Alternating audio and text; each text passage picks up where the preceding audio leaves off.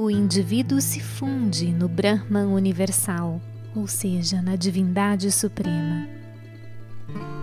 Este é o título do capítulo 8 de um dos livros que nós estamos lendo aqui no SciCast, chamado Sutra Vahini, o fluir da essência do Vedanta. E agora você vai poder ouvir esse capítulo completo e desfrutar desses ensinamentos sobre o Atma sobre a divindade suprema onipresente.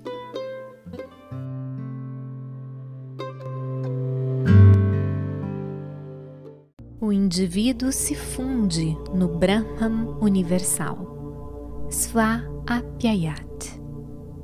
Sva significa em si mesmo, quer dizer em Brahman. Apyayat significa uma vez que mergulha em. Portanto, os dois termos transmitem o seguinte significado. Uma vez que se diz que a alma individual se funde em Brahman, a divindade suprema, o que acontece ao indivíduo durante o sono profundo e sem sonhos é que este reassume a sua verdadeira natureza, o ser. Uma vez que o indivíduo alcança o ser, que é ele próprio, então ele é o Atma e nada mais. O Atma, que aparenta estar enclausurado em nome e forma, descarta-os e se funde no Atma universal. A onda mergulha no oceano. Tinha se tornado, agora é somente ser. O núcleo de todos os textos e ensinamentos do Vedanta é esta verdade. Brahman é a causa material quanto a causa eficiente do cosmos, que aparece e desaparece. Brahman é único e absoluto, razão pela qual nada há no cosmos que esteja separado dele, desprovido de consciência. Não existe nada que seja inerte ou inativo. Brahman é, de acordo com as escrituras e textos da Vedanta, não apenas ser, mas também consciência. O sono é essencial para todo ser vivo. Sem sono, o homem não pode viver assim como os outros seres. De todas as alegrias que o mundo fornece, o sono é a mais recompensadora. Todo o resto é árido, seco, trivial e também inútil. Quando um ser vivo dorme, os cinco alentos vitais, prana, ar vital, apana, ar descendente, viana, ar difundido, udana, respiração ascendente e samana, ar digestivo, todos funcionam junto com os cinco fogos do corpo mantendo o calor. Durante o sono, a inalação e a exalação da respiração prosseguem serena e uniformemente. O ar vital age como fogo sagrado, queimando perpetuamente na casa em que se faz o rito védico. Energiza-os da mesma maneira constante. O ar difundido é como fogo aceso no lado sul do altar de um rito védico.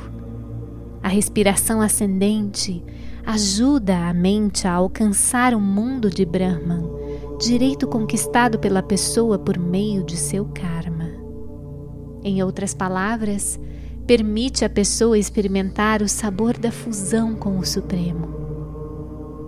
O Atma encarnado descansa no sono, alegra-se durante o sono, renova-se pelo sono e deriva a felicidade do ato de dormir.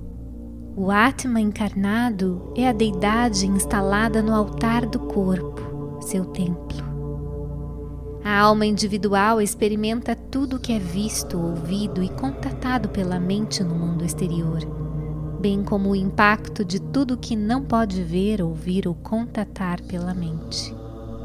Além disso, a alma individual é capaz de construir e experimentar durante os sonhos e testemunhar experiências vividas durante vidas anteriores. Depende das atividades registradas na mente de cada um. Ou ainda, Pode acontecer da pessoa descartar de uma vez só a associação com o corpo e os sentidos e mergulhar completamente, perdendo-se em seu princípio básico, o Ser Supremo. A felicidade que preenche a alma individual é, portanto, a manifestação do Ser Supremo. Durante o sono sem sonhos, a alma individual alcança e experimenta a região da bem-aventurança, conduzida até lá pelo esplendor da respiração ascendente, o alento vital que eleva. Essa região também é conhecida como a região de Brahman. Essa é a chance esplêndida que o homem obtém sem esforço durante o sono. A possibilidade de desfrutar da proximidade com o Supremo Atma que é a fonte e a substância principal dos cinco elementos básicos, dos cinco sentidos e do instrumento interno da percepção. Porém, essa experiência é transitória e não dura muito.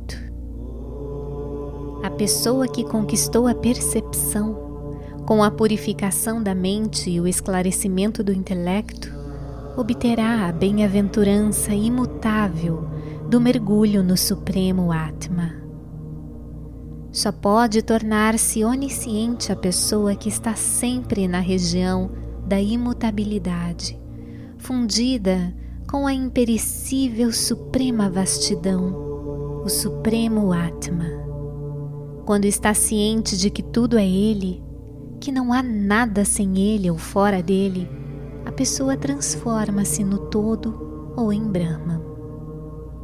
No sono profundo, a alma individual está na completa ignorância. Para a pessoa realizada, entretanto, mesmo os sonhos consideram tanta felicidade quanto lhe proporciona a vigília quando acordada. Mesmo em vigília, essa pessoa se mantém livre do impacto do complexo corpo, sentidos, razão e permanece repleta da bem-aventurança, de sua autêntica realidade. O ser particularizado compartilha da consciência do universal e somente pode fundir-se nesse supremo Atma, a suprema consciência. Consequentemente, este sutra enfatiza a verdade de que o atributo de ser, Sat, que se torna e inclui toda a criação, se refere tão somente a Parabrahma, a consciência suprema, e não a alguma entidade derivada dele e dependente dele.